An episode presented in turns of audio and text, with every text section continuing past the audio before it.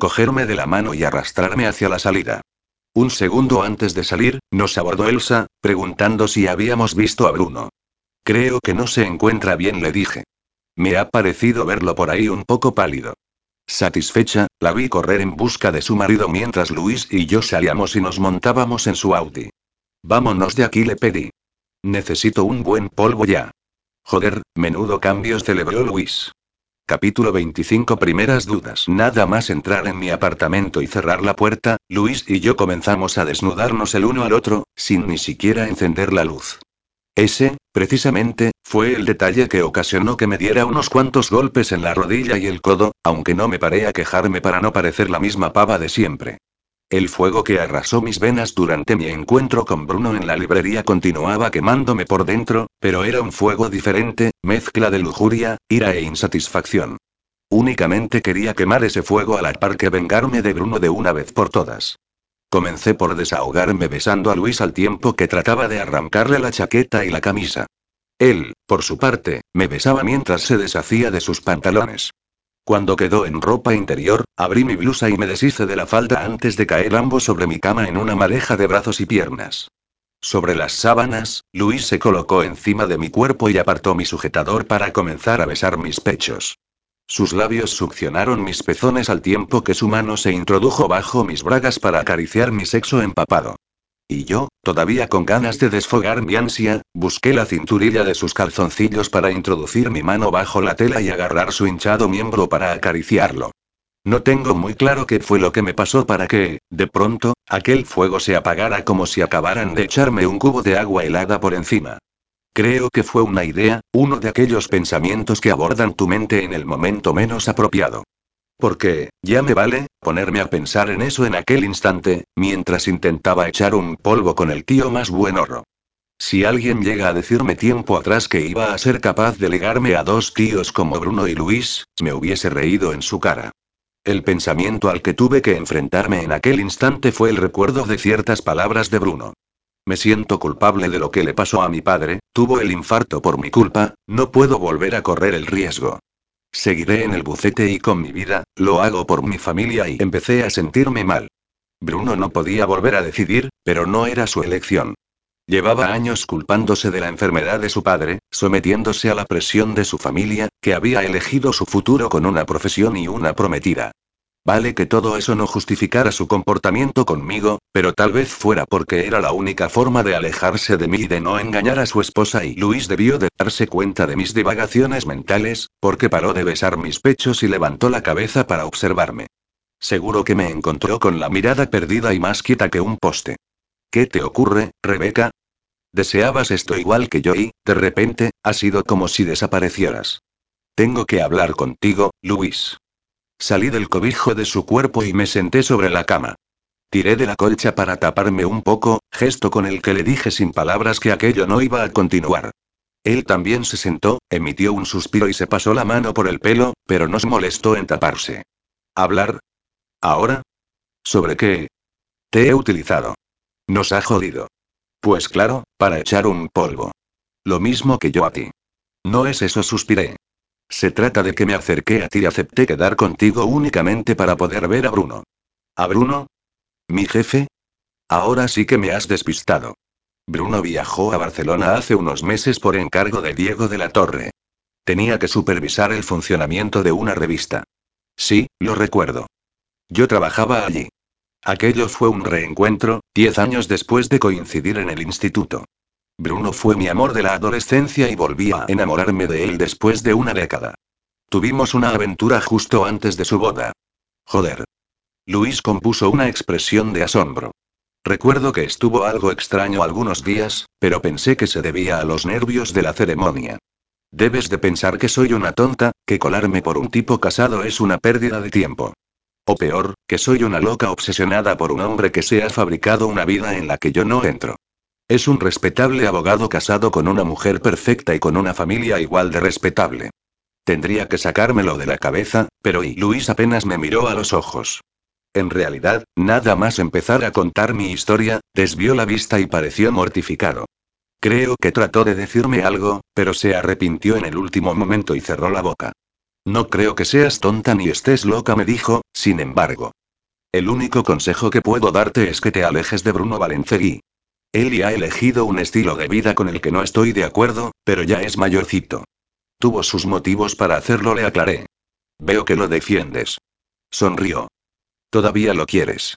Esto del amor, a veces, es una mierda. Resoplé. Pues haz como yo me propuso con una sonrisa. Olvídate de enamorarte. Disfruta, simplemente.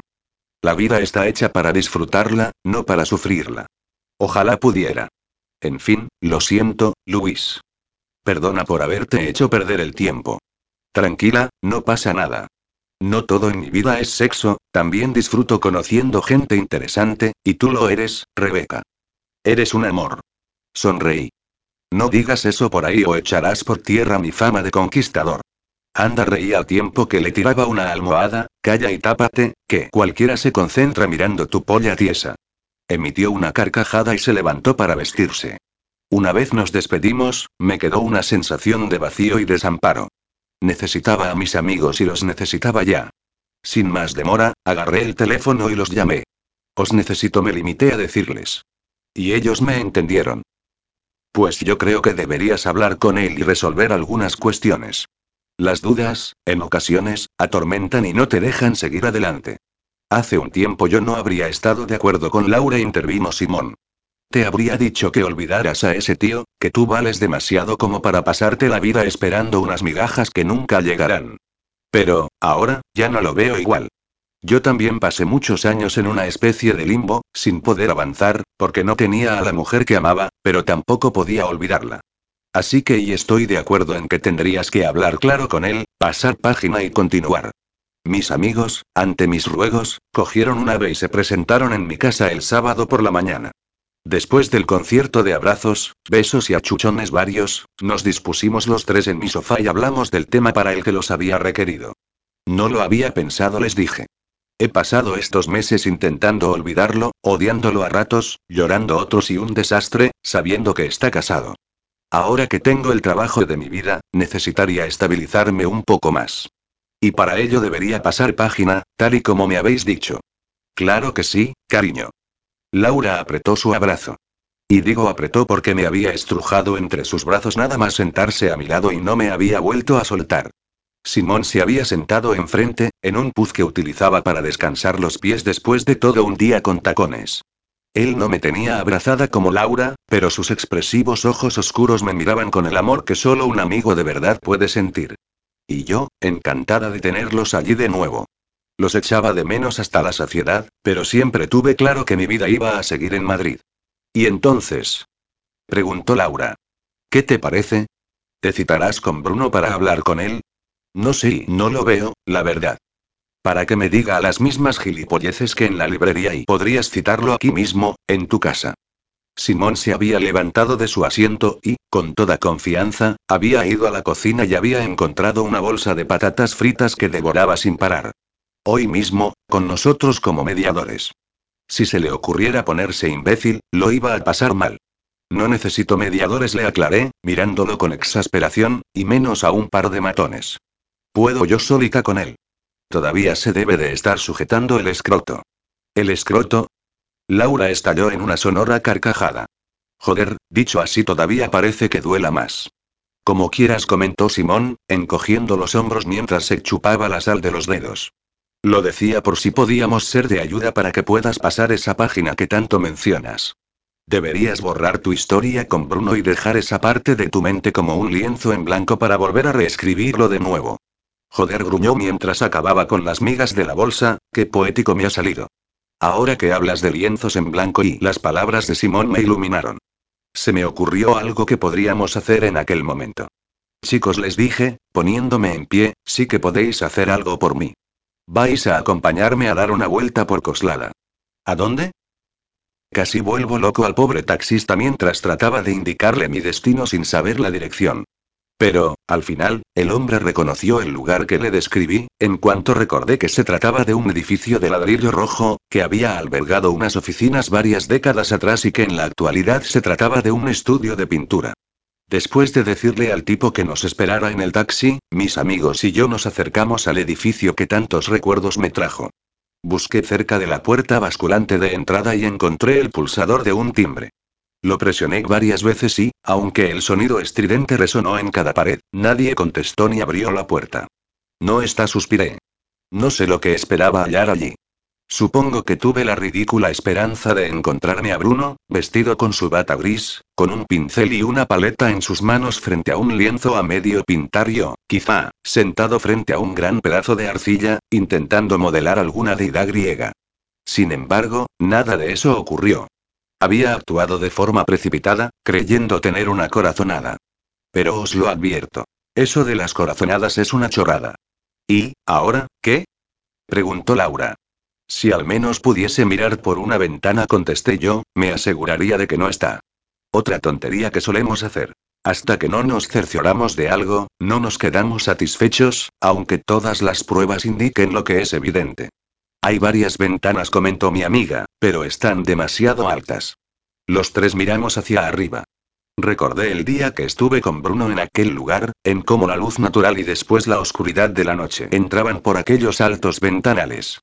Si musité, porque esto había sido un edificio industrial. Si al menos hubiese algo en lo que subirme y miré a mi alrededor en busca de cualquier cosa que pudiese ayudarme en aquel cometido. Porque en las películas siempre encuentran cajas, un contenedor o incluso una escalera para encaramarse a los lugares altos? Voy a tener que empezar a ver cine más realista. Aquí no hay nada, Rebeca intervino Simón. Aparte de nosotros mismos y eso es. exclamó. Puedo ayudarte aupándote. ¿Estás loco amnésico? Le espeté. ¿Ya no recuerdas lo fácilmente que me tropiezo? ¿Cómo voy a subirme a ti y trepar hasta la ventana? No tendrás que trepar nada, ya lo verás. Coloca tu pie en mis manos. Simón se apoyó en la pared del edificio, se inclinó hacia adelante y juntó ambas manos en forma de estribo para que pudiese darme impulso. Y después. Planteé, temerosa. ¿Qué hago? Te das impulso, te sujetas a mi cuello y colocas una rodilla encima de mi hombro. Madre mía, qué mal podía acabar eso. Joder, Simón, como si no me conocieras y vamos, Rebeca me alentó mi amigo, todavía en la misma postura. Confía un poquito más en ti. No es que confiara mucho, pero tenía que decidirme y elegí lo más insensato. Coloqué el pie derecho en las manos de Simón, puse una mano en su hombro derecho y entre los dos hicimos que tomara impulso hacia arriba hasta que coloqué mi rodilla en su hombro izquierdo. Sujétate a la pared. Gritó Simón. E intenta colocar la otra rodilla en mi otro hombro. Ay, madre, y me lamenté, nos vamos a matar y vamos, Rebeca. Me alentó Laura. Tú misma ves las cosas más difíciles de lo que son en realidad. Ya tenía las dos rodillas sobre los hombros de Simón. Al mismo tiempo que empecé a arrepentirme de estar en aquella situación, pensé que ya tenía la mitad del trabajo hecho. Un impulso más y llegaría a aquellas ventanas. Agarrada a los ladrillos de la pared, fui trepando por ellos al tiempo que colocaba un pie en el hombro de mi amigo. Cuando mis manos alcanzaron el alféizar, hice lo mismo con el otro pie y conseguí llegar a la ventana. No quise ni pensar en que estaba subida a una persona, y mucho menos mirar hacia abajo. Los cristales estaban algo sucios, así que pasé el puño de mi sudadera sobre él para poder ver con más claridad el otro lado. Cuando contemplé el interior de aquella nave, mi corazón se paró por la pena. Todo estaba tal y como lo habíamos dejado la única vez que yo estuve allí. Quedaban los fragmentos de cristal y cerámica de los objetos que tiré mientras Bruno me hacía el amor sobre su mesa de trabajo, la misma mesa donde seguían esparcidos varios pinceles que, con solo mirarlos, me excitaba. La cama donde dormimos continuaba deshecha y seguían colgados los mismos cuadros acabados, el mismo lienzo tapado sobre su caballete, la estatua de Artemisa que a punto estuvo de caerse cuando la golpeamos en pleno orgasmo y una capa de polvo cubría el suelo y, junto a la rendija de la puerta de entrada, se agolpaban varios folletos de propaganda entremezclados con hojas secas de la calle. ¿Por qué, Bruno? murmuré. ¿Por qué no has aparecido por aquí en varios meses? ¿Cómo es posible que hayas dejado de lado aquello que tanto amas? Rebeca. Oí gritar a Simón. Te recuerdo que sigo aquí abajo. Tan desconcertada me había quedado que no recordaba mi precaria situación sobre mi amigo. Tragué saliva al pensar que debía bajar de allí. Perdona. Contesté. Voy a bajar ya. Deshaz tus movimientos de antes, me indicó. Ayúdate de nuevo con los ladrillos de la pared para colocar primero una rodilla sobre mi hombro y después la otra. Y eso hice, lo juro, pero tampoco os voy a sorprender si os digo que, una vez que conseguí arrodillarme sobre sus hombros, uno de ellos resbaló, por lo que me tuve que agarrar de la cabeza de Simón. Lo cegué, lo desequilibré y empezó a trastabillar. Mi amigo parecía jugar a la gallinita ciega, pero con el peso de una pava encima. Cuidado. Chilló Laura. Ella trató de ayudarnos, pero no pudo evitar lo que estaba cantado. Que acabáramos los tres en el suelo. Os lo dije. Me lamenté casi sin aliento. Sabía que esto acabaría mal.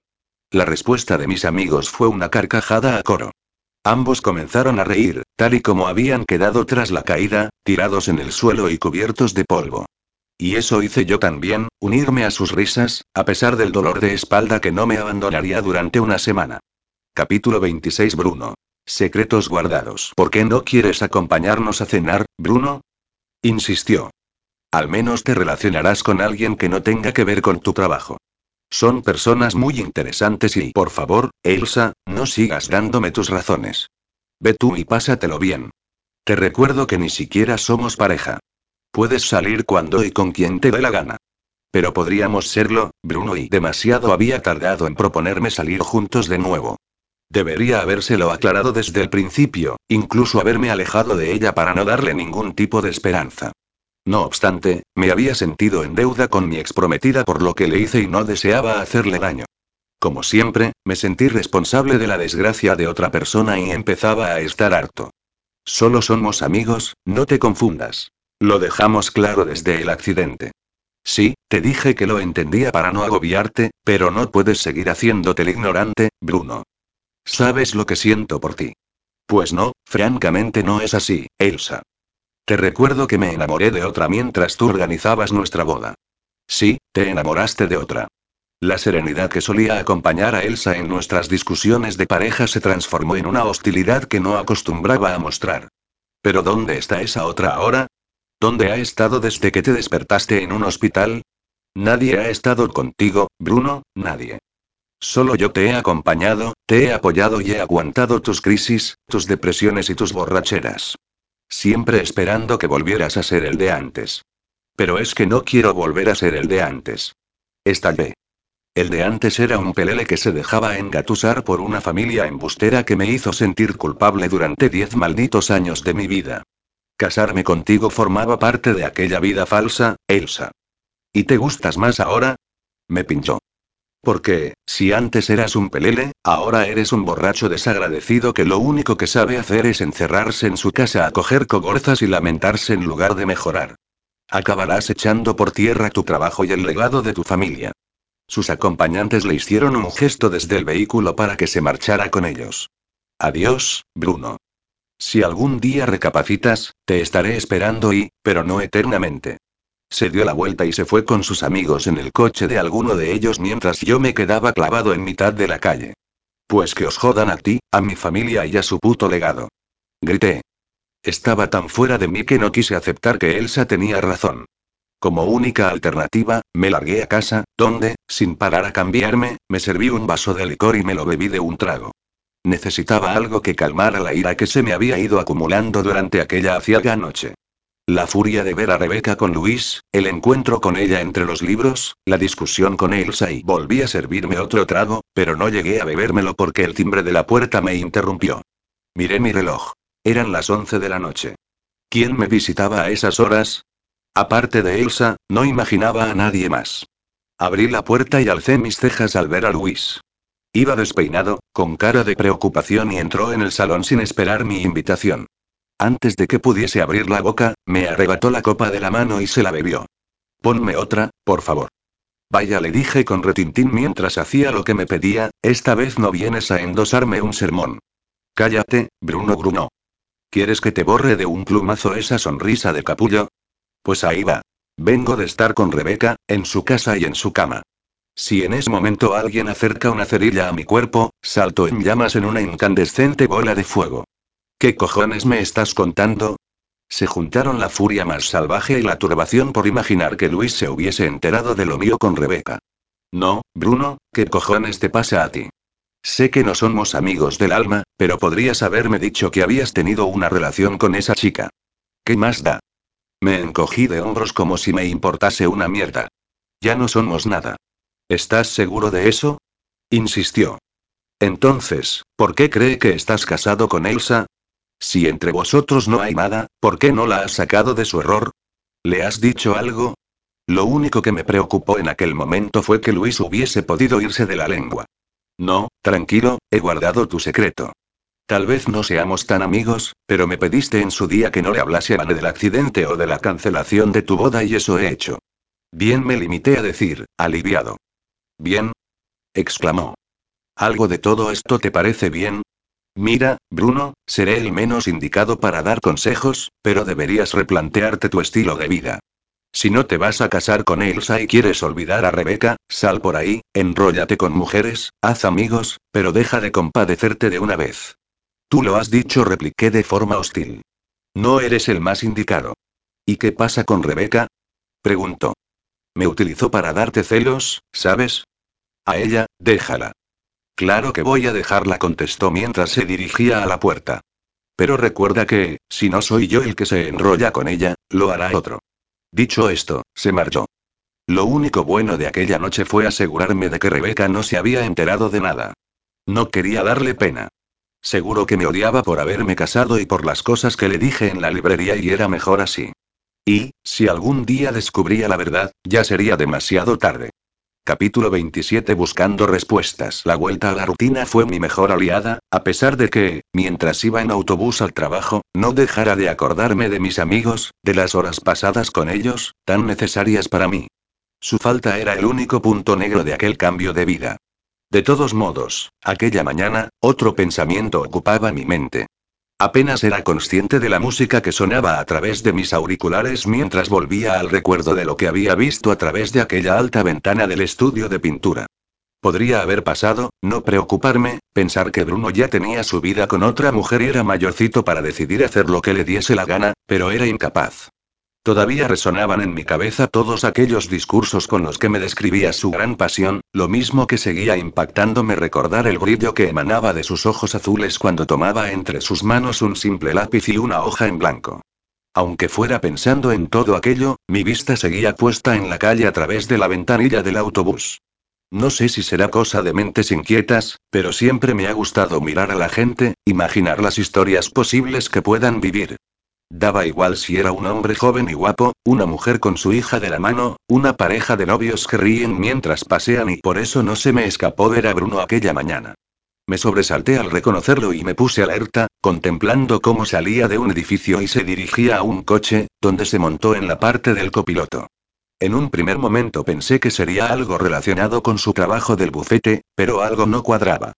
El lugar del que había surgido como un relámpago era un centro de rehabilitación, él iba vestido con ropa cómoda y llevaba una bolsa al hombro. Nunca ejercería su función de abogado sin vestir uno de sus clásicos trajes. Los engranajes de mi cabeza se aceleraron. Tal vez era una tontería y le dolía la espalda por la mala postura, pero esa hipótesis no acababa de convencerme. Aquellas dudas, junto con las preguntas que todavía me hacía sobre el abandono del estudio, me incitaron a querer buscar respuestas. Necesitaba saber qué había llevado a Bruno a tomar ciertas decisiones. Después, ya pasaría página como me habían aconsejado mis amigos. Todas aquellas ideas sensatas chocaron de frente con la decisión precipitada que tomé. Fue un arrebato irracional, lo sé, pero precisaba esas respuestas y necesitaba cerrar aquel capítulo ya. Me puse en pie y me fui directa al conductor del autobús. Por favor. Vociferé. Necesito bajar ahora mismo. Lo siento, señorita, contestó sin dejar de mirar al frente, pero tendrá que esperarse a la siguiente parada. Esto no es un taxi. No lo entiende. Chillé más fuerte, ante las miradas alucinadas de los viajeros. Tengo que bajar. Y yo le repito que tendrá que esperar. Para algo tenía que servir mi mente inquieta. De pronto, me llevé una mano a la boca y simulé una arcada. Me encuentro muy mal, solté entre espasmos, sujetando mi vientre. Estoy embarazada y voy a vomitar ahora mismo. Conforme abrí mi boca sobre su espalda, el hombre accionó el freno y paró el autobús de golpe. Tuve que sujetarme con fuerza a uno de los asientos para no acabar estrellada contra el salpicadero, lo mismo que los viajeros, a los que pilló por sorpresa el frenazo, a los conductores que nos seguían, que pitaron durante todo un minuto. Márchese ahora mismo. Me gritó el conductor mientras abría la puerta. Bajé en dos saltos y empecé a correr por la acera mientras agradecía mi costumbre de calzar con zapatillas deportivas a pesar de la ropa elegante. Tuve que deshacer un buen tramo en dirección contraria corriendo entre la gente y cruzar al otro lado de la calzada para llegar al centro del que había visto salir a Bruno. Una vez allí, volví a poner en marcha mi mecanismo mental. Saqué los zapatos de mi bolso y me los puse después de quitarme el otro calzado y guardarlo. Compuse mi ropa, inspiré un par de veces y entré. Una chica algo más joven que yo custodiaba la recepción. Esperaba que no me pusiese las cosas demasiado difíciles. Hola, buenos días, la saludé. Necesito hablar con el fisioterapeuta de Bruno Valencegui. Oh, debe de ser usted la psicóloga, me dijo con una sonrisa. La esperábamos. Mire, por ahí viene el doctor. Todavía aturullada por semejante facilidad, me giré hacia un hombre joven, alto y fuerte, vestido con el uniforme blanco correspondiente. Alargó su mano y me saludó. Usted debe de ser la doctora Alba Ramírez. La imaginé mayor, por su voz por teléfono. Sonrió. Yo soy el doctor Ignacio Fuentes, pero puede llamarme Nacho. Llámeme Alba, susurré. Acompáñeme, hablaremos en mi oficina. El joven médico me acompañó hasta un pequeño despacho, me invitó a sentarme frente a él y él hizo lo mismo al otro lado de la mesa. Supongo que viene para hablar del problema de Bruno y de su reticencia a seguir la terapia con usted. Sí, bueno, y en menudo embrollo me había metido. ¿Psicóloga de Bruno? ¿Terapia? No se me ocurría una mierda que decir y mire, Alba me interrumpió, por suerte, estamos de acuerdo en que todo el problema que tiene Bruno está en su cabeza. Desde el principio se convenció de que no podría mover su mano y no hay manera de hacerle ver que no tiene ningún problema físico. Mi cometido como fisioterapeuta ha terminado aquí, y no puedo seguir si no continúa con la terapia. Claro, su mano y lancé ese pequeño anzuelo para ver si me servía de algo. Su frustración por no poder sujetar un lápiz o un pincel lo está destruyendo, suspiró. Me dan ganas de sujetarle un lápiz a la mano con dos vueltas de cinta americana para demostrarle que es capaz. Acabáramos y Bruno tenía un problema en su mano y no podía pintar y ahí tenía una de las respuestas que necesitaba. Aún me faltaba saber desde cuándo y por qué motivo. No será preciso, le dije, intentando sonreír y disimular mi sorpresa. No se preocupe. Hoy mismo hablaré con él y le daré argumentos suficientes para que me escuche. Me levanté de la silla y me dirigí a la puerta con rapidez. No lo hará, ya lo ha intentado muchas veces. Esta vez sí afirmé, como si de verdad fuese la psicóloga. Tenga usted presente que me hará caso, aunque tenga que presentarme en su casa y aporrear su puerta. ¿Cómo me gustaría ver eso? río el fisioterapeuta. Me gusta usted. Imaginé que sería más seria cuando hablamos por teléfono. En fin, si me disculpa me despedí mientras salía al pasillo, tengo mucho trabajo. Ha sido un placer. Lo mismo digo, contestó dándome de nuevo la mano. A grandes zancadas, atravesé el vestíbulo y pasé por delante del mostrador de recepción, donde una mujer de unos 50 años hablaba con la recepcionista. Apreté el paso, salí por la puerta acristalada y empecé a correr en cuanto oí a mi espalda. Buenos días, me llamo Alba Ramírez y soy la psicóloga y... Ya no pude enterarme de más. Corrí y corrí hasta la siguiente parada de autobús, esa vez con los zapatos de tacón. Por suerte, ya me había acostumbrado un poco más a ellos, porque, si me llega a pillar unos meses antes, me hubiera hecho un esguince y hubiese tenido que volver al centro con el doctor Nacho para que me atendiera mientras le explicaba que le había mentido. Me metía en cada lío y una vez en mi oficina, traté de ponerme al día después de haber llegado tarde. Sin embargo, en cuanto dispuse de un minuto, levanté el auricular del teléfono de sobremesa y contacté con Lorenzo. Me gustaría concertar una cita para hoy mismo con el señor de la torre, le pedí. Es un asunto personal. La llamaré en un rato y le diré algo. Muchas gracias, Lorenzo. El presidente me atendió justo antes de la hora de comer. Me hizo pasar a su despacho y me invitó a sentarme mientras él, como siempre, permanecía en su butaca detrás de su robusto escritorio. Dime, Rebeca. Según Lorenzo, es un asunto personal. ¿Qué ocurre? ¿Has tenido algún problema con alguien de la editorial? No, no lo tranquilicé. Es algo que no tiene nada que ver con mi trabajo actual, pero necesito saber algo, aunque le parezca una extraña petición. Cogí algo de aire y proseguí ante la expectante mirada del anciano. Se trata de Bruno Valencegui, su abogado, o al menos lo era durante el tiempo en que fue a Barcelona para supervisar la revista. ¿Qué pasa con él? Únicamente quisiera saber por qué lo ha sustituido por Luis. El tiempo que estuvo allí congeniamos bastante y esperaba verlo por aquí. El anciano guardó silencio. Me miró al tiempo que se pellizcaba el labio inferior. En sus pequeños ojos claros no pude leer nada que me orientase para saber si se había ofendido, pasaba de mí o pensaba en cómo decirme que no era de mi incumbencia. ¿No le has preguntado a Luis? Acabó soltando. Os vi bastante y juntos en la presentación de Enrique. No me ha dicho nada, suspiré. Mire, señor de la Torre, perdone si lo he importunado con mi pregunta. Estará pensando que no me atañe ni es problema mío, así que olvídelo y me extraña que no te haya comentado nada. El hombre siguió con sus comentarios, ignorando mis disculpas.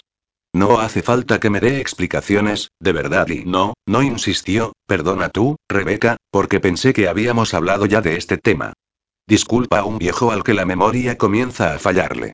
¿No te comenté que Valencegui envió a Luis después de tener el accidente? Luego, Luis fue haciéndose cargo cada vez de más casos para que su jefe tuviera tiempo de reponerse. ¿Accidente? ¿Qué accidente? Aquella palabra provocó en mí un miedo atroz. Sabía que Bruno estaba bien, pero ese hecho venía a corroborar su asistencia al centro de rehabilitación. El que sufrió el mismo día de su boda. ¿Qué y qué me está usted contando? Murmuré, sintiendo un frío helado bajar por mi espalda. ¿El día de su boda? Exacto contestó. Y lo sé con certeza porque yo era uno de los invitados. En un primer momento, sospechamos que alguno de los novios se podría haber echado atrás, pero después nos informaron del accidente. El novio había ido esa mañana en busca de unos familiares y se salió de la carretera, dando varias vueltas de campana. Tuvo suerte, el muchacho. No sufrió heridas graves. No, no había sufrido heridas graves, pero solo si nos referíamos a las visibles. Cerré los ojos en un intento de apaciguar mi pena. Me pareció sentir en mis huesos el dolor de Bruno mientras el mundo giraba a su alrededor, la tristeza que lo invadiría al despertarse en un hospital el día de su boda, el hecho de que no hubiese podido estar con él y supongo que su mano recibiría algún tipo de impacto y se la inutilizó durante un tiempo. De ahí otra de las explicaciones que necesitaba. El motivo del abandono de sus cuadros. Entonces volví a preguntar, todavía afectada por la noticia, ¿cuánto tiempo se aplazó la boda? No ha habido ninguna, me anunció el presidente. A los invitados se nos devolvieron los regalos y nos dijeron que, de momento, la boda quedaba anulada hasta nuevo aviso. No puede ser, y musité mientras me ponía de pie. Si en aquel instante me roza una simple pluma, me caigo al suelo. Bruno está casado con Elsa y no, hija aseveró. La boda no se ha llegado a celebrar. Y créeme si te digo que, si se hubiese llevado a cabo, yo lo sabría. Pei, pero Elsa y él siempre están juntos y hay rumores. El hombre se encogió de hombros. Unos dicen que han aprovechado para seguir juntos de una manera más informal. Otros, que es ella quien lo persigue, o que es solo por las apariencias. Pero nadie lo tiene muy claro. El caso es que no están casados. Bruno Valencegui sigue soltero. La vista se me nubló y las paredes del despacho comenzaron a dar vueltas a mi alrededor. Un frío extraño asoló mi cuerpo y contrastó con el calor que provocó la aceleración de los latidos de mi corazón. Me pareció que la sangre se agolpaba en mi cabeza, en mis oídos, en mi garganta y no podía respirar. Rebeca. Gritó el anciano. ¿Te encuentras bien? Ante mi falta de respuesta, el hombre llamó a Lorenzo, que entró con diligencia y me ayudó a sentarme. Después abrió la ventana para que entrara algo de aire y acercó un vaso de agua a mis labios. Señorita Rebeca y me llamó el asistente. ¿Se encuentra mejor? Qué vergüenza, por favor. Casi me desmayo al oír que Bruno no se había llegado a casar. Delante del presidente de la editorial y su asistente. Sí, sí murmuré. Me encuentro mejor, gracias. No te voy a preguntar qué te ha pasado, me dijo el hombre, sabio a su edad, pero espero que, con mis respuestas, te haya ayudado en algo.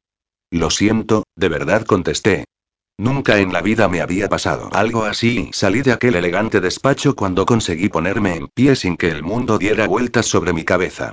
Volví a mi puesto de trabajo y, mientras el resto del personal salía a comer, me quedé en mi silla, con los pies en alto y los ojos cerrados. Intenté no pensar durante unos minutos para centrarme, pero, después, volví a la realidad. Lo primero que hice fue coger mi móvil y llamar a Luis. Las primeras tres veces me saltó su buzón de voz, pero, cuando me encontraba mejor y comencé a seguir con mi rutina, me devolvió la llamada. Perdona, Rebeca, estaba en un juicio. ¿Qué ocurre? Necesito pedirte un favor, le dije, de forma clara y directa. Claro. Si está en mi mano y quiero que me des la dirección de Bruno. Silencio. Rebeca me contestó tras la pausa, de verdad que a mí no me importaría, pero se trata de mi jefe y no puedo dártela sin su consentimiento. ¿Que es su jefe? Dice y por eso me engañaste y me hiciste creer que está casado con Elsa. Le recriminé. Porque es tu jefe y te ha encargado que no me digas la verdad por si decido acosarlo. Joder, suspiró. Me meto en unos follones y no, Rebeca, nadie especificó que no te dijese nada a ti. Simplemente, desde la cancelación de la boda, nos pidió a los empleados que no hiciésemos comentarios por ahí. No le gusta que hablen de él o de Elsa y especulen y me parece perfecto todo lo interrumpí, pero todavía estoy esperando que me facilites su dirección. No puedo, Rebeca, lo siento, y muy bien solté, muy cabreada. Pues, entonces, lo que tengo que decirle se lo diré en el trabajo.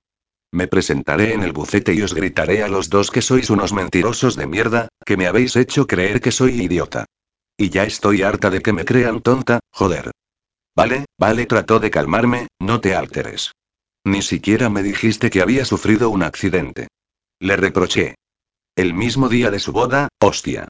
Después de sincerarme contigo y contarte mi aventura con Eli, ya te vale. Mira, haremos una cosa. Debí de ponerme demasiado dramática y acabó claudicando. Te paso la dirección de Bruno si no le dices de dónde has sacado la información. Tranquilo, repliqué con sorna, no voy a mencionarte para nada. Y, ahora, suelta por esa boquita. Capítulo 28 Dibújame y Barrio de los Jerónimos. Calle de Alcalá. Edificio señorial de viviendas.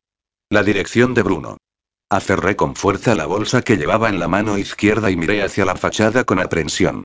Era algo que iba a hacer y estaba segura de hacerlo, pero no pude evitar sentir un poco de temor por no saber qué me iba a encontrar. No sabía qué sentía Bruno. No sabía realmente qué tipo de relación mantenía con Elsa. No sabía cómo se tomaría mi intromisión.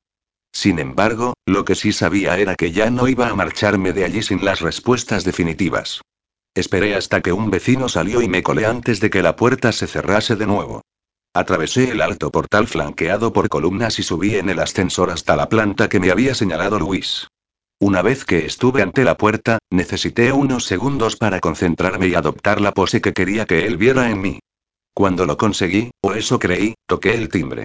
Eran las 10 de la noche y Luis me había asegurado que su jefe estaría en casa. Cuando Bruno abrió, no supe a quién de los dos se le puso más cara de póker. A él, por verme en la puerta de su casa, o a mí, porque me habría lanzado a preguntarle por qué coño me había mentido y tuve que tragarme mis deseos para poder aparentar una dureza que me era muy necesaria. ¿Rebeca? preguntó, claramente aturdido. Pasé por su lado y me colé en su recibidor, ignorando su rostro de sorpresa, su aspecto desaliñado pero apetecible, su olor, su presencia magnética para mí. Todavía vestía el traje que habría llevado para trabajar, aunque se había deshecho de la chaqueta y la corbata, que andaban desperdigados por el impresionante salón. La camisa la llevaba por fuera, su cabello aparecía revuelto y sostenía una copa con algún tipo de licor. Me fijé en que era en la mano izquierda. Después, solté la bolsa que llevaba sin que él pareciese percatarse de ello. ¿Puedo pasar? Me limité a decirle cuando ya estaba dentro.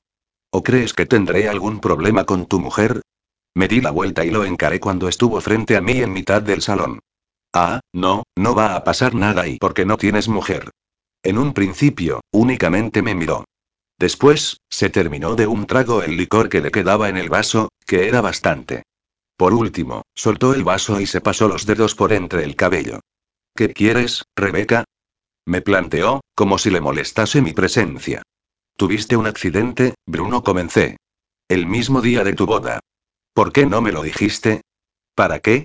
Se encogió de hombros. No fue grave. Que no se llegara a celebrar la ceremonia, tampoco era importante. Le recriminé. No, no lo era. Claramente irritado, se acercó al aparador de las bebidas y llenó su vaso de nuevo. Y que no hayas vuelto a pintar o que tu estudio siga igual que lo dejamos la última vez que estuvimos allí. Eso es otra nimiedad, claro. ¿Qué sabes tú de lo que yo pinte, de mi estudio o de mi puta vida? Contestó con desdén. ¿No se te ha pasado por la cabeza que no haya querido decirte nada? No te debo nada, Rebeca. De otro trago, vació el vaso en su garganta. Así que eso iba, de chico malote, con aquella mirada vidriosa, sin parar de beber, soltando aquellas gilipolleces por la boca y me resultó tan transparente y lo único que buscaba era que lo mandara a la mierda, me marchara y se me quitaran las ganas de volverlo a ver. Pude haber sido una friki y una pringada durante mi adolescencia y gran parte de mi vida adulta, pero soy bastante inteligente y, si os ha sonado pretencioso, lo siento, pero me importa un carajo. Lo primero que hice fue acercarme a él y arrancarle el vaso de la mano. Después, fui hasta el aparador, cogí la botella y busqué la cocina. Cuando la encontré, tiré el líquido ambarino por el fregadero y, por último, vaso y botella fueron al cubo de la basura. Por cierto, le dije, en cuanto puedas, los colocas en el contenedor verde para el vidrio. Hay que reciclar. ¿Qué coño haces? exclamó. Te apesta el aliento, Bruno, y eso que no me he acercado a ti a menos de un metro. Te vi pasarte con la bebida en la librería y vuelvo a verte aquí. Tengo que hablar contigo y me gusta que la gente con la que hablo me escuche y esté lúcida. ¿De qué vas, Rebeca? Me preguntó con desidia. Habíamos vuelto al salón y se dejaba caer sobre el marco de la puerta doble de entrada. No, ¿de qué coño vas tú, capullo? Se suponía que lo único que nos separaba era que debías casarte con Elsa porque tenías que seguir con tu vida marcada para no alterar a tu padre enfermo del corazón. ¿Hasta ahí estamos de acuerdo? Claro, adelante suspiró. Se cruzó de brazos y continuó a la expectativa. Pero a la vista está que no te has casado. ¿Por qué? ¿Qué pasa con tu padre? ¿Está bien? Mi padre está perfectamente. Joder, seguía sin inmutarse. Me estaba costando demasiado trabajo hacerlo reaccionar, pero estaba segura de que lo iba a conseguir. Quería hasta el último detalle contado por él mismo. ¿Qué le ha pasado a tu mano? Solté de sopetón. Fue la primera vez que le vi una expresión algo más alterada. A mi mano no le pasa nada. De verdad, Rebeca, no entiendo a dónde quieres ir a parar. Pues si a tu mano no le pasa nada, dibújame. ¿Cómo dices? Te he dicho que me dibujes. Me prometiste un retrato mío hecho por ti y todavía lo estoy esperando. No tengo nada en casa para dibujar, así que ya puedes marcharte por donde y eso no es problema, lo interrumpí. He traído todo lo necesario. Fui en busca de la bolsa que había colgado en una silla. De camino a aquella casa, había parado en un establecimiento especializado en utensilios de arte y había comprado un cuaderno de dibujo y un juego de lápices iguales a los que ya le había visto utilizar. Aquí tienes, declaré, después de sacar mi compra de la bolsa. Láminas y lápices. Aquel instante fue crucial, porque estuve a punto de derrumbarme cuando observé su cara. Sus ojos se apagaron, su labio inferior empezó a temblar y su cuerpo pareció volverse de piedra. Aproveché su confusión para seguir con mi plan. No me apetece, balbució. Oh, me da igual. Lo ignoré mientras lo empujaba hacia un sillón y lo obligaba a sentarse. Le coloqué el cuaderno abierto sobre las piernas y un lápiz en la mano derecha. Me hiciste creer que me querías, me mentiste, me dejaste tirada con la excusa de que ibas a casarte y puede que hasta lo de tu padre sea una trola, así que me lo debes. Solo te estoy pidiendo un retrato, Bruno, nada más. Después, cuando lo acabes, me marcharé. Antes de que reaccionara porque todavía intentaba asimilar que en su mano había un objeto para dibujar, me planté ante él y comencé a desnudarme. De esa forma, conseguí que dejara de mirar el lápiz y levantara la vista hacia mí, aunque mi corazón debió de llorar desde dentro cuando vi su expresión desamparada. Con rapidez, desabroché mi blusa, me bajé la falda, me quité el sujetador y deslicé mis bragas a lo largo de mis piernas. Y así, totalmente desnuda, me mantuve unos segundos frente a Bruno, que deslizó su mirada desde mis pies aún calzados con los zapatos hasta mi rostro. Después, volvió a reseguir mi cuerpo con sus ojos, hacia abajo, hacia arriba, y así varias veces. Cuando hice el intento de quitarme los zapatos de tacón, una súplica suya hizo que parara. No. Pidió. No te los quites. Quédate así. Buena idea. Sonreí para intentar descargar aquel ambiente denso que habíamos creado. Si te parece, me colocaré en el sofá. Como quieras, susurró. Aquella apariencia sonriente y despreocupada no fue más que una máscara que me fabriqué, porque, en realidad, estaba más tiesa que un palo. No quería perder de vista su mano, no fuera a soltar el lápiz o a lanzarlo por la ventana. Con mis sonrisas y mi cuerpo desnudo, únicamente quise que fijara su mirada en mí. Perseguida todavía por esa mirada, me coloqué en el sofá en una pose bastante complicada pero que me pareció que llamaría su atención. Puse mi espalda sobre el asiento, levanté las dos piernas hacia arriba y las crucé sobre el respaldo, dándole protagonismo a mis estilizados zapatos de tacón de color rojo, comprados para aquella ocasión. Dejé caer la cabeza de manera que quedara colgando y mi cabello rozara el suelo. No supe bien qué hacer con mis brazos, así que, dejé caer sobre la alfombra mi mano derecha y la izquierda la posé sobre uno de mis pechos. ¿Te parece bien así? Le pregunté, viéndolo del revés desde mi perspectiva cabeza abajo. Tardó unos segundos en contestar. Ni siquiera se movía. Como tarde mucho en decidirse, acabo con toda la sangre agolpada en mi cerebro, pensé. Si susurró, así está bien. Pero su mano seguía quieta. Observé sus nudillos volverse blancos por la fuerza al aferrar el lápiz y el temblor de su mano. Incluso, con la tenue iluminación de una lamparita de rincón, fui capaz de divisar el brillo de las gotas de sudor que perlaban su frente. Vamos, Bruno pensé. Desliza el lápiz sobre el papel como tú sabes. Dibújame y aquella postura me estaba matando, pero, al oír el maravilloso sonido del grafito rasgando el papel, reviví de golpe. En un principio, Bruno movió únicamente el lápiz no mucho más de un centímetro, pero, poco a poco, su mano fue trazando un arco cada vez más amplio sobre la blanca superficie. Estaba tan quieta que creo que aprendí a no respirar, como una actriz que se hace la muerta. Incluso me obligué a no llorar por la emoción de volver a contemplar el rostro de Bruno abstraído en su tarea de dibujar. Mis padres me mintieron. Aquella afirmación y su voz enronquecida me sobresaltaron, pero no cambié un ápice mi postura y me limité a escucharlo. Hace diez años, a mi padre no le dio ningún infarto. Fue simplemente un ataque de ansiedad y que decidieron hacer pasar por infarto para que cambiase de opinión con respecto a mis estudios. Me costó una vida no ponerme a gritar. Me mantuve quieta, sin perder de vista su mano, que se movía sobre el cuaderno, y su mirada, que seguía clavada en su obra. Lo descubrí el mismo día de mi boda con Elsa. Un cardiólogo al que represento en el bucete me llamó después de revisar las pruebas. Se lo recriminé a mis padres y, y ellos, sobre todo mi madre, siguieron defendiendo su excusa de haberlo hecho por mí. Unos segundos de silencio y de concentración antes de que siguiera hablando. Decidí que se había acabado aquella farsa y, todavía con el chaque puesto, fui a casa de Elsa a romper con ella mientras se probaba el vestido de novia. No me montó un drama ni nada parecido, así que cogí mi coche y salí disparado hacia la carretera. Las prisas y la búsqueda de mi móvil propiciaron que me saliese de la autovía y diese varias vueltas de campana. No fue grave. Solo mi mano quedó algo maltrecha.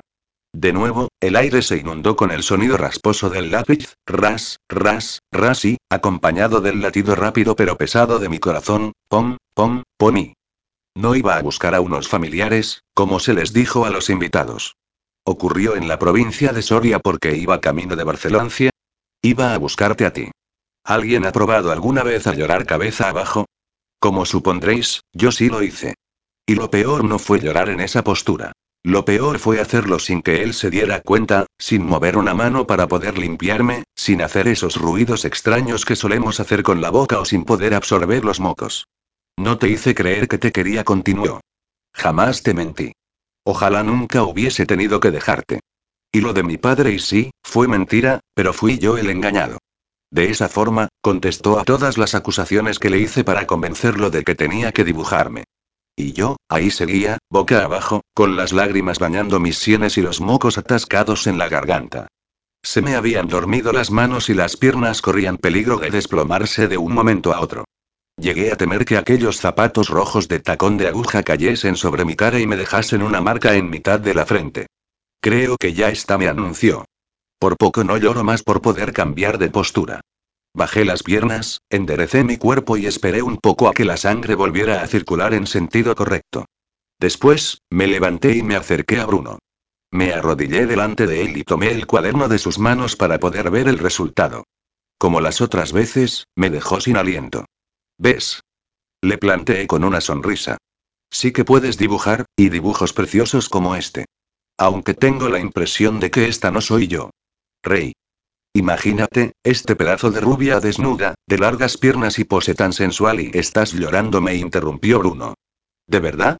Sonreí, al tiempo que pasaba el dorso de mi mano sobre mi cara. No me había dado ni cuenta. Bruno acercó su mano a mi cara y deslizó un mechón de mi pelo detrás de mi oreja. Luego, enjugó parte de mis lágrimas con los dedos y me sonrió, por primera vez en mucho mucho tiempo. Eres increíble, ¿lo sabías? Por poco no me convierto en un charco de caramelo derretido. ¿Desde cuando era yo tan empalagosa? No lo había sido nunca, pero, en un momento como aquel, sí, lo confieso, lo fui. Cuando sientes esa clase de amor que te incita a hacer por la otra persona cualquier cosa. Cuando sientes esa clase de amor que te desgarra por dentro y a la vez te hace reír de felicidad. Cuando sientes esa clase de amor por el que darías todo sin recibir nada a cambio y cuando sientes amor de verdad, todo es posible. No, no lo soy, repliqué, pero, cuando estoy contigo, sí me siento increíble. Me llego a sentir una princesa. Pues menudo príncipe te has buscado. Sonrió con tristeza. Algunas princesas no buscamos príncipe azul, le aclaré. Siempre fui más de críos normales, aunque tú, precisamente normal, nunca fuiste. A veces hablas en pasado, Rebeca, y ya estoy cansado de mirar hacia atrás. Me gustaría que hablaras en presente.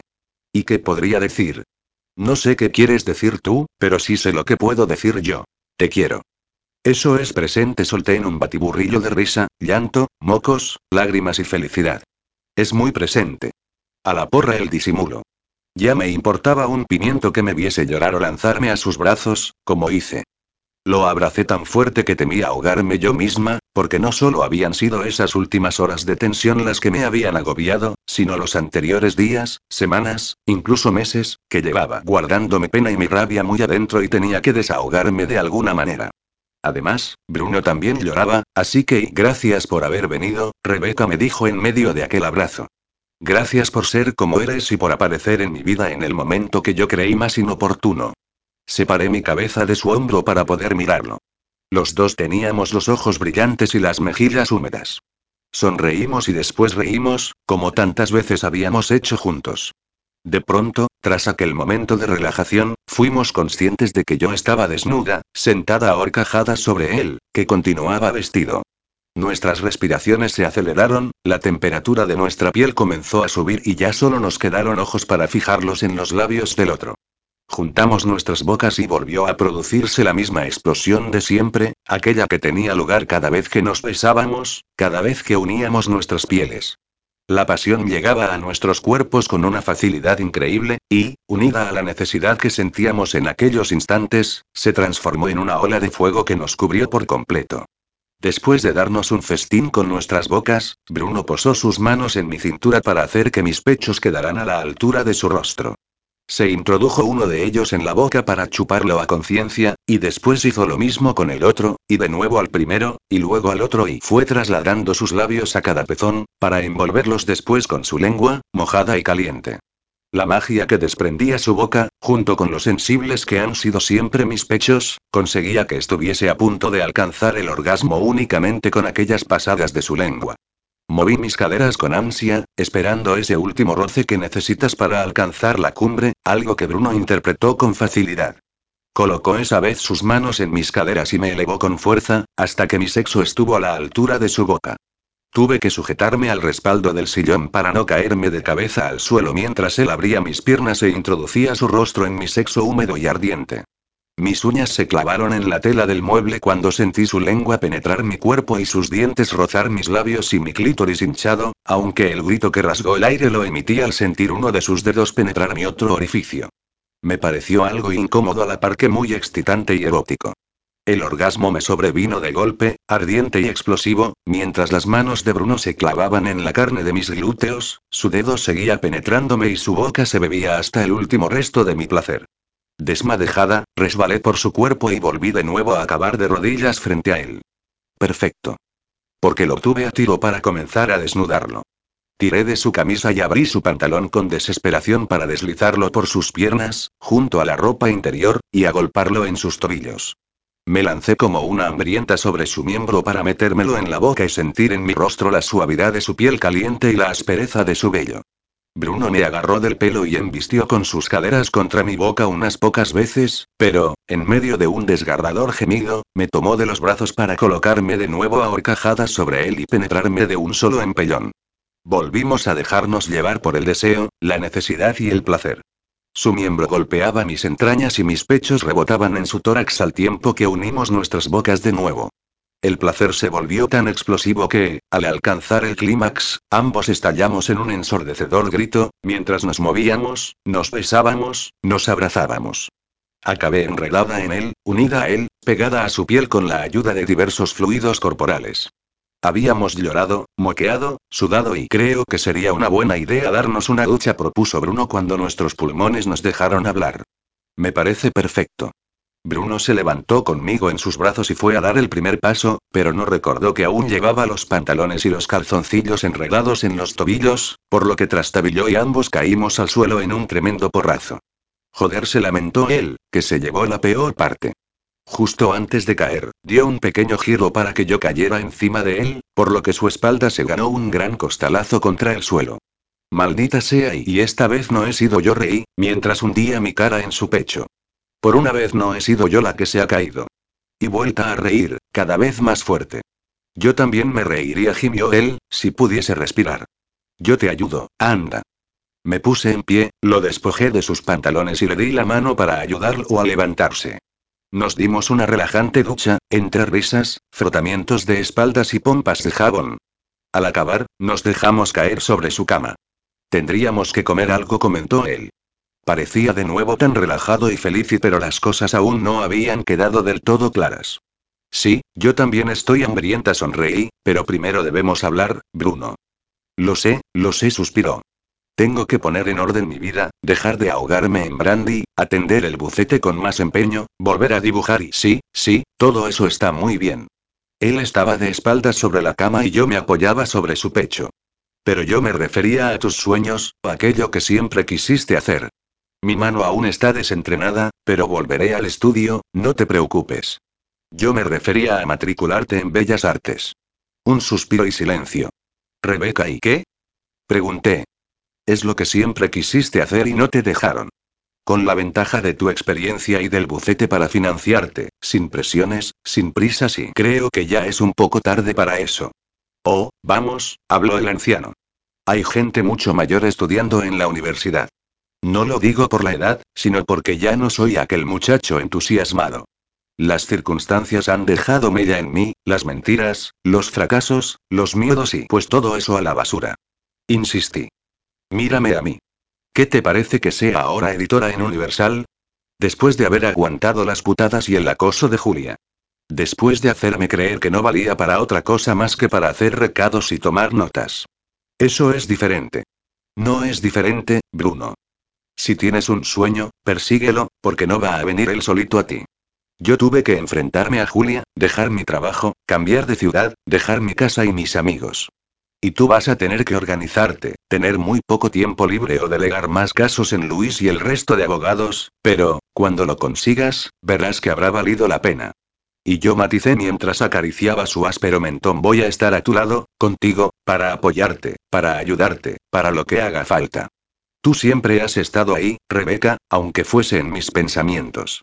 Además añadí para no volver a caer en sentimentalismos, ya lo has visto, estás insoportable desde que dejaste de pintar.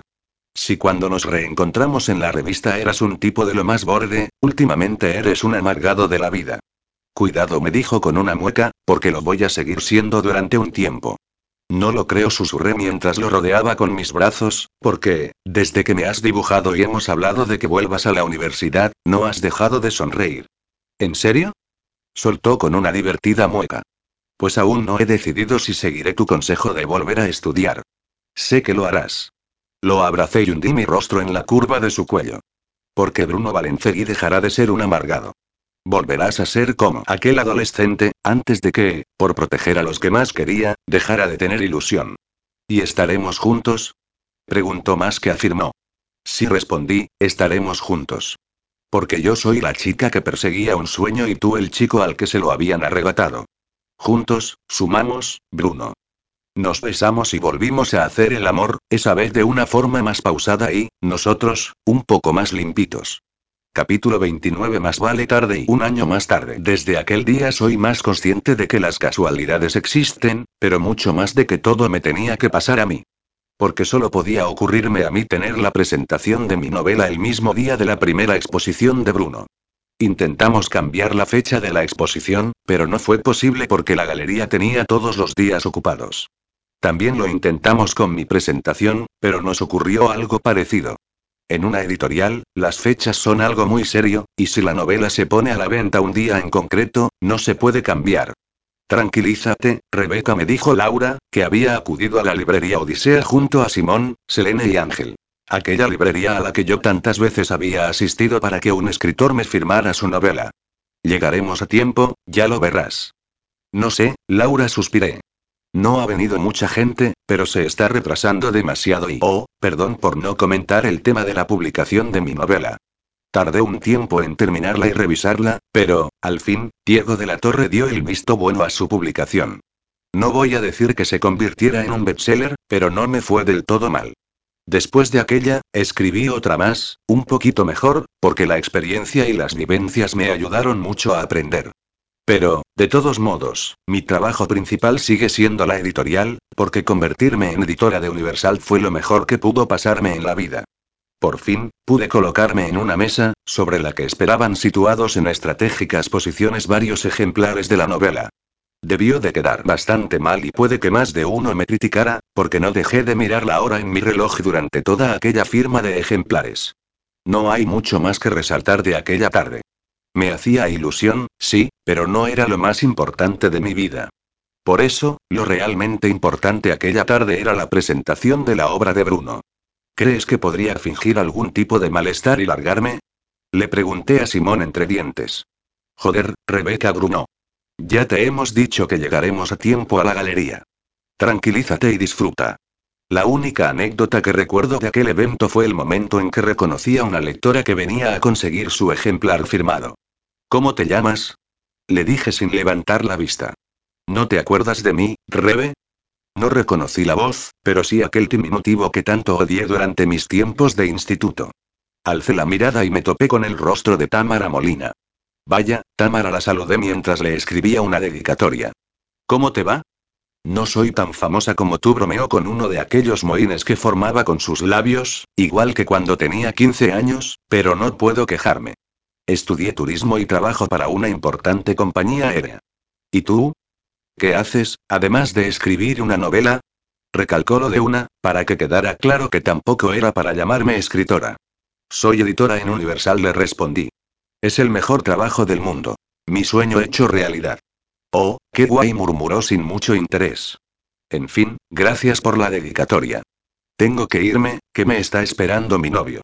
Cogió el libro y señaló hacia un tipo que me pareció bastante corriente. Él es mucho más fan tuyo que yo. Si alguien espera que diga que Tamara había engordado, estaba fea, iba mal vestida o algo por el estilo, se va a llevar una decepción, porque seguía igual de guapa, elegante y con un pelazo perfecto.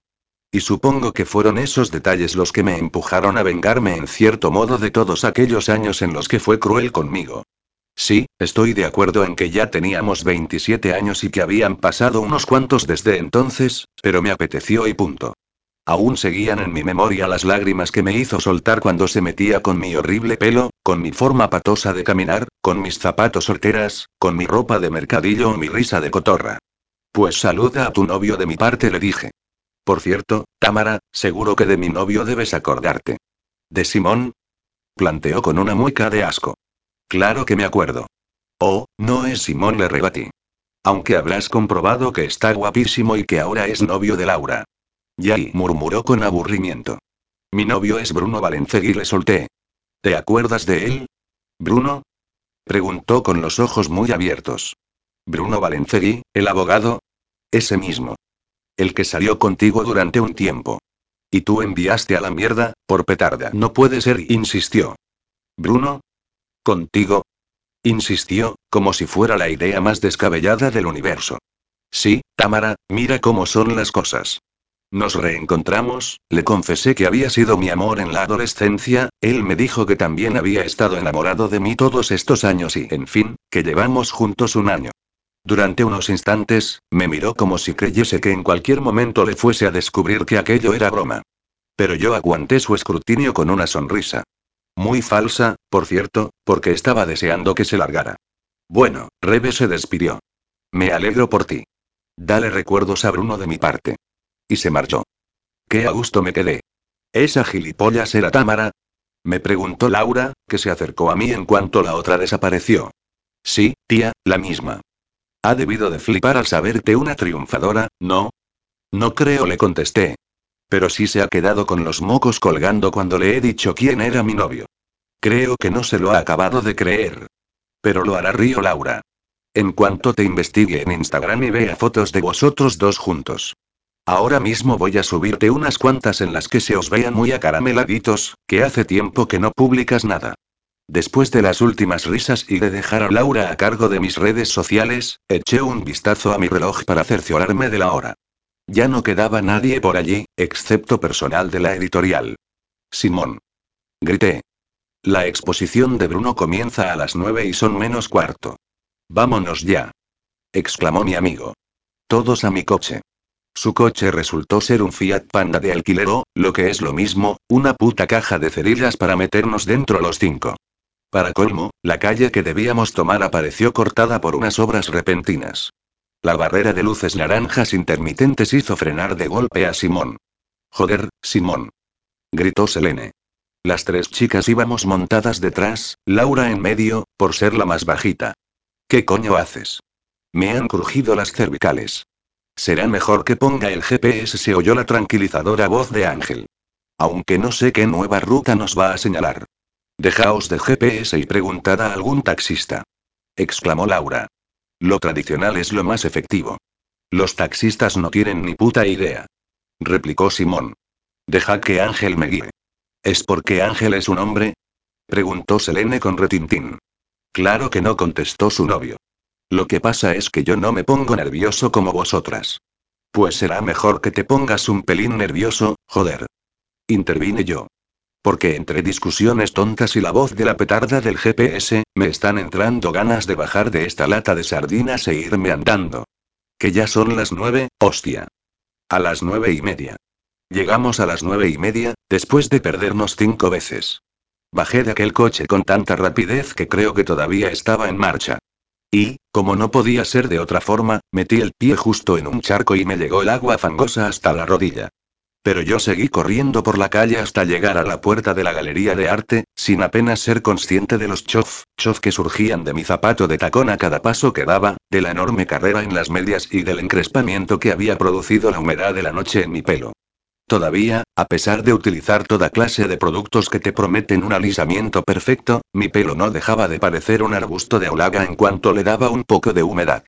Entré en el edificio con la intención de dirigirme con rapidez al baño y a decentar mi imagen, pero clavé mis zapatos enfangados en las baldosas del suelo del vestíbulo.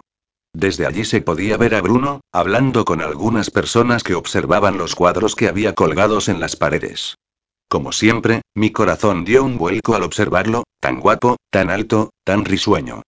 Algunos de los focos que iluminaban directamente los cuadros impactaban contra su pelo y le extraían dorados destellos.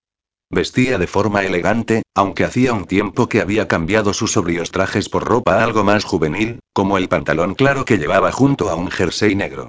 Para comérselo yo, mejor, para chuparlo lentamente y decidí que me importaba un comino mi pinta. Había llegado tarde y no pensaba retrasar ni un minuto más mi aparición. Corrí hacia Bruno y él percibió mi presencia con rapidez, más que nada porque me lancé a sus brazos. Lo siento, cariño, me excusé. La firma ha acabado más tarde de la cuenta y después nos hemos perdido por el camino con esa lata de coche que alquiló Simón y no pasa nada, me interrumpió. Ya estás aquí y eso es lo importante. Y con menudas pintas, Grumi. He corrido tanto al venir que se me han roto las medias, y mira qué pelos y su respuesta fue besarme, con un beso de esos que te quitan el sentido. Abrió mis labios, introdujo su lengua y envolvió la mía de forma pausada, lenta, dulce, caliente. Estás preciosa, me regaló al acabar, como siempre. Gracias, respondí apenas sin voz por lo que todavía me afectaban sus besos. Pero tú sí que estás precioso. Suena un poco raro, me dijo con una carcajada, pero me gusta si es lo que piensas. Seguíamos abrazados, con nuestras íntimas confidencias, cuando un carraspeo femenino nos interrumpió. Perdona, Bruno, y en un segundo me embaré como un palo. Seguía sintiendo un rechazo infinito hacia aquella mujer que había estado a punto de casarse con él y que todavía seguía apareciendo en los lugares más insospechados. ¿Un evento de escritores? Elsa aparecía porque conocía a unos cuantos. ¿Una reunión familiar? Elsa estaba porque era amiga de la familia. ¿La primera exposición de Bruno? Por supuesto, allí estaba ella, aunque siempre le hubiese importado un pimiento el sueño de Bruno de pintar. Le ofreció a su ex una copa de cava, pero él la rechazó. Desde que comenzara sus clases y a pintar de nuevo, el alcohol sobraba en su vida, lo mismo que los antidepresivos. El hecho de hacer lo que le gustaba le proporcionaba la felicidad suficiente y espero que yo tuviera un poquito que ver también. Hola, Elsa la saludé sin dejar de apretar los dientes. ¿Qué tal, Rebeca? Contestó ella sin dedicarme un segundo. Se fue directamente a por mi chico. Perdona, Bruno, pero un marchante de arte está interesado en alguna de tus obras. Te dije que no necesitaba de vuestros contactos, le recriminó él. ¿O crees que no he notado tu mano y la de mis padres en toda esta gente importante? Solo queremos ayudarte. No me hagas reír, Elsa. Pudisteis haberme ayudado hace muchos años y no lo hicisteis. Pero claro, ahora que el chico pintor de los Valencegui se ha empeñado en pintarrajear cuadros, será mejor rodearlo de gente entendida y darle un toque de glamour. Tus padres acaban de llegar, anunció Elsa, embarada, intentando obviar los duros comentarios de Bruno. Debería saludarlos. Yo iré a hablar con el marchante mientras te esperamos. Se dio la vuelta y se fue. Vamos a saludar a tus padres, le propuse, una vez solos, y al resto de los que han asistido, ¿no te parece? Todavía no entiendo qué hacen aquí, Bruno, en referencia a sus progenitores. Aún recuerdo sus caras cuando les dije que me había matriculado en la universidad para estudiar bellas artes. Tus padres son tradicionales, Bruno procuré mediar. Te veían como el prometedor abogado que habían soñado que serías. No los defiendas, refunfunó. Oh, solo lo hago para tranquilizarte, le confesé. No esperarás que te diga lo incómoda que me siento en su presencia o lo estirados que me parecen, sobre todo tu madre, que me taladra cada vez que me ve y se queda con las ganas de decirme que Elsa era mejor que yo. Vale, río Bruno, ya veo que no los defiendes. Por suerte los vemos unas pocas veces al año, suspiré. A pesar de su malestar, nos acercamos a saludarlos. El padre me seguía pareciendo algo más agradable, pero su madre y estaba demasiado resentida con su hijo por haberla decepcionado y si para colmo se le presentaba con una novia tan vulgar como yo y buenas noches los saludé. ¿Qué les ha parecido la exposición? Creo que el talento de su hijo ha quedado más que demostrado. Un solo año de universidad ha sido suficiente para sacar lo mejor de él. Pero sigue siendo un buen abogado, afirmó su madre con altivez. Lo sé, contesté. Por eso no ha dejado el bufete, porque puede compaginar las dos cosas. Bruno es bueno en todo lo que se proponga, proseguí. Pero, además de bueno en algo, hay que ser feliz. ¿No les parece? Nos alejamos de allí para ir en busca del marchante que había mencionado Elsa. A Bruno no le hacía mucha gracia recurrir a alguien invitado por su familia y su exprometida, pero lo convencí para que probara. Si ese hombre actuaba por obligación, se le notaría en la cara. Señor Valencegui se presentó este, con un marcado acento inglés. Me llamo Timothy Burrell y me dedico a representar a artistas para ponerlos en contacto con galerías importantes o coleccionistas. Sé lo que es un marchante, le dijo Bruno en un tono claramente hostil. Lo imagino, continuó el hombre con una sonrisa. Tal vez piense que estoy aquí por los contactos de Elsa, pero le prometo que sé de una importante galería londinense que estaría interesada en una de las series de su obra. ¿Una serie? Pregunté yo, confundida. Sí, señorita Rebeca. La suya. ¿Cómo sabe mi nombre? Inquirí. ¿Y a qué se refiere con la mía? Bruno parecía un poco azorado y me mosqueó aquel secretismo. Seguí los pasos del inglés hasta una especie de habitación hueco de aquella galería, donde habían sido expuestos los cuadros de la serie Rebeca. Aluciné cuando me vi allí reflejada, tantas veces, en tan diferentes poses, tanto vestida como desnuda, sobre todo desnuda, muy desnuda. Joder, susurré. Reconocí en aquellos cuadros los primeros dibujos que me hizo Bruno, sentada en un sillón de la habitación del hotel, tumbada en la cama, mirando por la ventana, pensativa, risueña, escribiendo, leyendo y algunos momentos yo fui consciente de ello, pero muchos otros no había tenido ni idea de que me hubiese estado observando y pintando. En aquel instante, se presentaron mis amigos. Los cuatro se quedaron con la boca abierta. ¿Eres tú, Rebeca? y murmuró Laura. Qué pasada y dijo Simón. La hostia y susurró Selene. ¡Qué maravilla! y exclamó Ángel. Yo también seguía con la boca abierta, incapaz de soltar una palabra. No te enfades, me pidió Bruno. Tal vez te sientas un poco incómoda por verte tantas veces, en poses que son más bien íntimas, pero me siento tan satisfecho de lo que hice que creí que debía compartirlo con quien supiera apreciarlo. ¿Enfadada? ¿Cómo iba a estar enfadada? Oh, Bruno contesté mientras lo abrazaba y trataba de no llorar, ¿cómo voy a enfadarme contigo? Me siento tan orgullosa y de ti, de mí, de nosotros y tus padres han aguantado unos 15 segundos aquí dentro. Elsa volvía a aparecer, para no perder la costumbre, y a interrumpir uno de nuestros momentos de intimidad. Llegué a creer que lo hacía adrede, para fastidiarnos. Más de lo que imaginé. De momento intervino el marchante, es esta serie la que me interesa. Si les parece adecuado, la Galería Solsby, de Londres, estaría encantada de exponerla. Madre mía, Solsby. exclamé. ¿No dices nada, Bruno? No sé, mi intención no iba más allá de hacer lo que me gusta. Pero si te pagan por hacer lo que te gusta, intervine, mucho mejor, ¿no? Al final, Bruno accedió a brindar con una pequeña cantidad de cava. Nos acompañaban mis amigos, compañeros de la editorial, Luis, Diego de la Torre, la omnipresente Elsa, compañeros de facultad de Bruno y sus padres se habían despedido cortésmente unos momentos antes, alegando el cansancio del padre de Bruno. Realmente, fue una noche llena de emociones, de ilusión, de sueños cumplidos, de reencuentros, de risas. Detrás de todo aquello, sin embargo, también existían malos momentos, sacrificios y renuncias, pero nada resulta fácil.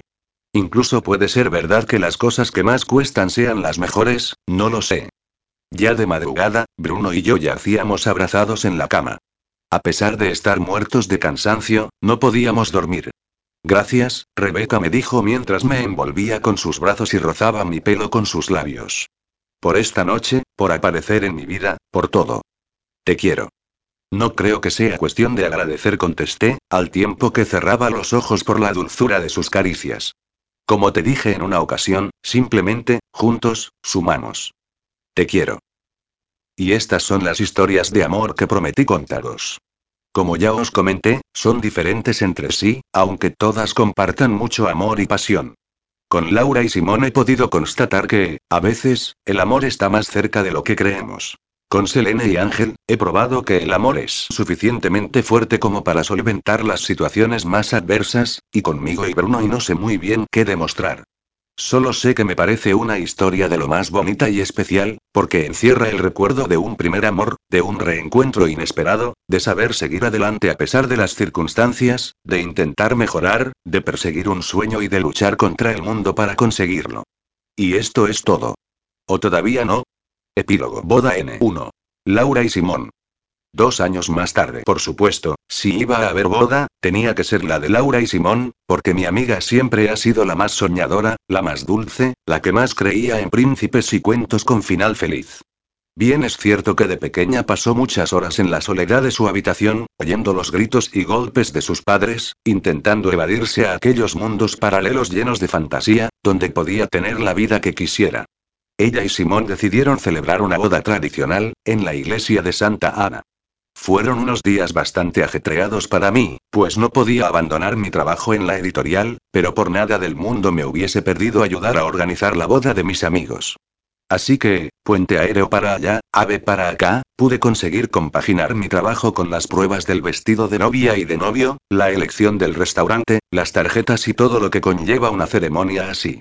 El día del evento, Laura se vistió en el piso que compartía con Simón, mientras que él fue a hacerlo a casa de Ángel y Selene. En el momento en que vi a Laura con el traje de novia, me puse a llorar, porque era como ver a mi hermana. Su vestido era blanco, clásico, y yo la ayudé a colocarse la diadema y el velo. Pero no llores, me pidió al contemplar mis lágrimas, o haré lo mismo y desgraciaré el maquillaje. Lo siento, me lamenté, no puedo evitarlo. Estás tan y princesa. Rey. Bruno dio unos golpecitos en la puerta para pedir permiso. Él iba a ser quien la acompañara al altar, puesto que el padre de Laura hacía años que se había largado de su casa y solo iba a aparecer su madre. La pobre mujer, bastante desmejorada, abrazó a su hija cuando la vio vestida de novia. ¿Por qué no vas a ver a Simón? Me susurró Bruno mientras madre e hija se abrazaban. Yo me encargo de acompañar a Laura. Le hice caso y cogí un taxi para presentarme en casa de Ángel y Selene. Mi antigua vecina parecía que fuese a desfilar por la mejor pasarela de moda, tan alta, tan espectacularmente guapa y pero al que realmente me interesaba ver era a Simón. Mi amigo se terminaba de colocar la chaqueta de un clásico traje oscuro delante del espejo de un armario. Hola, Rebeca me saludó al verme reflejada allí. Pensaba que estarías con Laura. Ya he estado, le aclaré mientras le recolocaba la corbata, pero tú eres tan hermano para mí como ella, así que no podía perderme tu momento. Me alegra que estés aquí, declaró después de abrazarnos.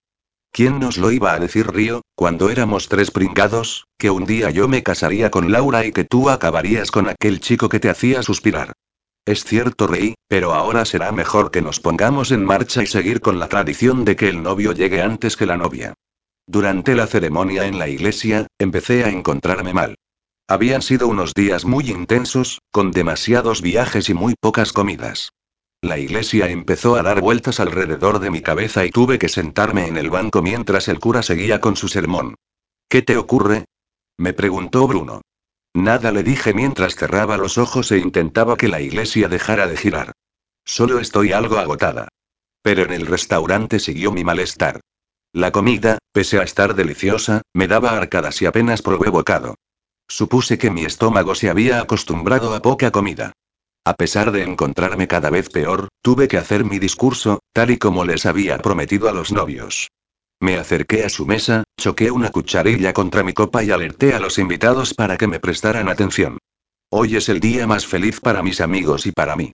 Laura y Simone y ya no pude seguir.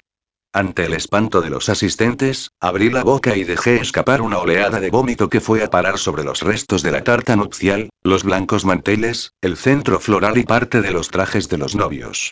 Por poco no me muero de la vergüenza cuando oí a los invitados soltar un gruñido colectivo de asco.